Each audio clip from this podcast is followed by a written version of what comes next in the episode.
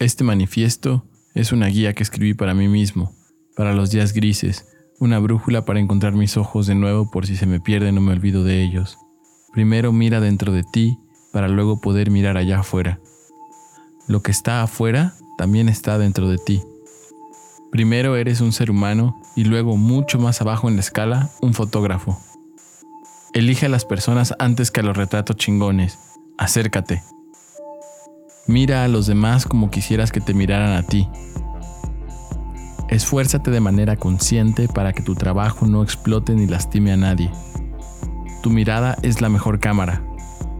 Haz fotografía aunque te mueras de miedo, aunque a veces solo quisieras quedarte bajo las cobijas. La fotografía te ayuda a sentirte mejor, te cura. Recuerda la emoción que sentiste la primera vez que tomaste fotos.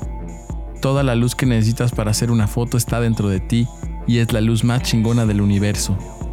Tu voz merece ser escuchada tanto como la de los fotógrafos más chingones y consagrados. No necesitas la aprobación de nadie para hacer fotografía. La mejor historia que puedes contar es la tuya. No tienes tanta vida como quisieras. Cuenta las historias que solo tú podrías contar. Cuando tengas miedo porque sientes que no vas a poder tomar otra foto chida, deja de preocuparte por tomar fotos chidas. No te preocupes tanto si tomas fotos culeras. Los grandes maestros también tomaban fotos bien culeras. Trabaja todos los días para ver con más claridad. Los ojos son como una espada que si no se usa se oxida. Reconoce que a veces sientes envidia del éxito de los demás colegas. Reconoce que la envidia que te genera el éxito de la banda se debe a tus propias limitaciones y a tu falta de trabajo. Nunca se trata de los demás, sino de ti mismo. Que te valga madre si la foto es digital o análoga o de celular lo que importa es la historia que logras contar. El equipo que tienes es más que suficiente. Utilízalo chingón y deja de ponerlo como pretexto. No hay secretos en la fotografía. Comparte lo que sabes con quien busca aprender. Cualquier persona puede aprender a hacer fotografía. No eres un elegido ni un guardián de la foto. Hay mucho power en los colectivos. Júntate con la banda. No te olvides de ti mismo ni de tus proyectos personales por estar en un colectivo. Deja de esperar que las fotos te caigan del cielo. Construye y trabaja las imágenes. Trabaja en lo cotidiano. Puedes fallar mil veces en convocatorias y concursos. Tu trabajo no disminuye o aumenta de calidad dependiendo de la opinión de los jueces. Haz fotografía con toda tu historia, tus miedos, tu corazón y tus ancestros en el visor. Mira,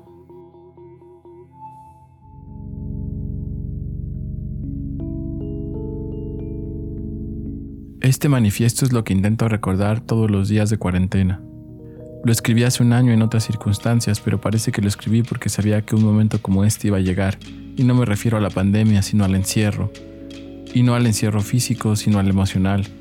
Ese que no me deja ni mirar porque mis ojos están todos empañados de las lágrimas que no he podido soltar durante meses, por miedo a no poder dejar de llorar.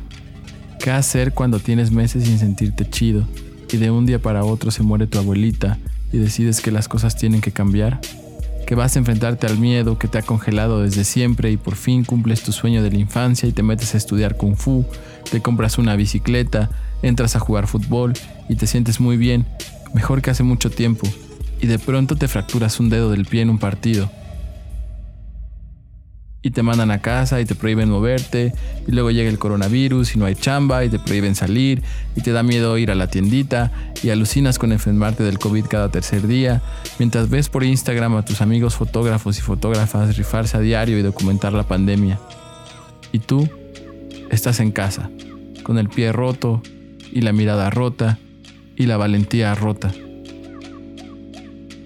Este podcast lo empecé hace más de un año y nunca salió el primer capítulo.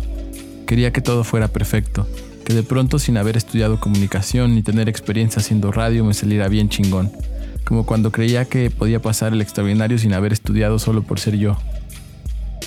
Entrevisté a banda bien chida que me regaló su tiempo y hasta la fecha no he logrado hacer sentido de todo lo que grabé. Tal vez algún día lo haga o lo vuelva a grabar, pero ya no quiero que eso me detenga, porque tengo varias cosas que me gustaría entender y creo que este es el mejor lugar para intentarlo. Por eso este primer capítulo de Cámara Banda, aunque habla de fotografía, es algo totalmente distinto a mi intención original y a lo que enuncia el tráiler.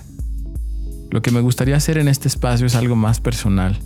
Quiero explorar punto por punto el manifiesto fotográfico que hice e irlo desmenuzando para lograr entender por qué escribí lo que escribí. Así que ahí vamos, Balam. Respira profundo y empieza. Aunque no sea perfecto y te mueras de miedo, empieza. Primero mira dentro de ti para luego poder mirar allá afuera. Así empieza el manifiesto y me acuerdo de la primera cámara que compré, una Sony Cybershoot de 5.1 megapíxeles que compré en un viaje que me cambió la vida. En aquel verano del 2004 cuando tenía 19 años y seguía debiendo Mate 4. Me volví loco con esa cámara. Por primera vez podía tomar las fotos que yo quisiera sin que se enojaran conmigo porque me iba a gastar el rollo en pura foto borrosa. Fotografiaba absolutamente todo lo que veía, sin dirección ni claridad, como se hace en un principio, solo por el gozo de fotografiar y porque podía hacerlo. A los 25 años empecé a estudiar la carrera técnica en fotografía. Fui ahí entre las clases y los proyectos que descubrí que me gustaba la fotografía documental y también que no me gustaba la foto de moda ni de producto. Varias veces me dejaron hacer proyectos y me sentaba a escribirlos e imaginarlos. Me acuerdo que había uno donde quería fotografiar sueños de amigos y otro donde le quería hacer retratos a barrenderos con colmillos de vampiros y así como 20 ideas más. Que obviamente pues nunca llegué a hacer porque pues la neta no tenía nada que ver conmigo. Por más que tuviera ganas de hacerlos, no sentía nada por ellos. ¿Cómo podía hacer proyectos basados en ideas estéticas si no tenía una conexión emocional? ¿Cómo puedo salir a hacer fotografía a las calles si no sé ni cómo me siento? Primero adentro y luego afuera. En los trabajos que más he disfrutado hacer durante estos años, esa siempre ha sido la constante. Primero adentro, luego afuera. Lo que está afuera también está dentro de ti. Uno de los primeros trabajos que realmente disfruté al salir de la escuela fue uno que hice para una ONG en la Sierra de Chiapas, junto a varios amigos fotógrafos. Fue una cosa bien chida. El trabajo era voluntario, implicaba usar nuestros propios medios económicos para viajar y documentar el trabajo de médicos pasantes en comunidades muy aisladas y con pocos recursos. Durante tres viajes hice como unas 3.000 fotos, bien diversas, desde la documentación de los pacientes en las clínicas hasta paisajes, retratos, animales y todo lo que se moviera. Cuando revisábamos nuestras fotos me di cuenta de lo distintas que eran. No importaba si habíamos estado en la misma comunidad o si habíamos retratado a la misma persona, nuestras fotos decían cosas bien distintas. Las mías eran como inocentes, muy cotidianas y soleadas. Algunas capturaban momentos chistosos y sonrisas y había muchos niños y familias y perros. Por otro lado, me acuerdo mucho de las fotos de una amiga. Eran preciosas, profundas y poderosas, pero también muy tristes, con muchos claroscuros y situaciones dolorosas. Estuvimos en los mismos lugares y sin embargo los entendimos de manera completamente distinta y por lo tanto así de distintas fueron nuestras fotos. ¿Cómo es que aún sin ser consciente de lo que siento al hacer fotografía, las imágenes pueden reflejar temas, situaciones o emociones de mi propia vida? ¿Qué pasaría si pudiera hacer fotografía de manera consciente? La fotografía como espejo. Lo que me llama la atención ya está dentro de mí. En estos días de cuarentena he estado reflexionando un montón sobre mi trabajo, sobre el tipo de fotos que hago y me pregunto cómo se puede hacer fotografía callejera cuando la calle no se puede transitar. ¿Cómo puedo hacer para encontrar esas calles dentro de mí y no depender de la afuera para que con todo ese azar maravilloso pueda seguir mirando en casa o en una cueva o en una isla desierta? Para mí estos días me dan la oportunidad de caminar por calles que hacía mucho no visitaba que han cambiado de sentido o se han convertido en cerradas. Este podcast me deja ponerme los tenis y salir a recorrer esos espacios de mí mismo en busca de mis ojos perdidos. Si ustedes al escuchar estas palabras se los llegaran a topar por ahí, porfa échenme la ubicación en un mensajito. Gracias por escucharme. Pronto otro episodio más donde seguiremos desmenuzando el manifiesto. Me gustaría que me escribieran y me dijeran si les gustó este experimento o platíquenme si ustedes han podido ver chido en esta cuarentena o si ya están extrañando como yo las calles. Este podcast fue escrito y producido por mí, Balamja Carrillo.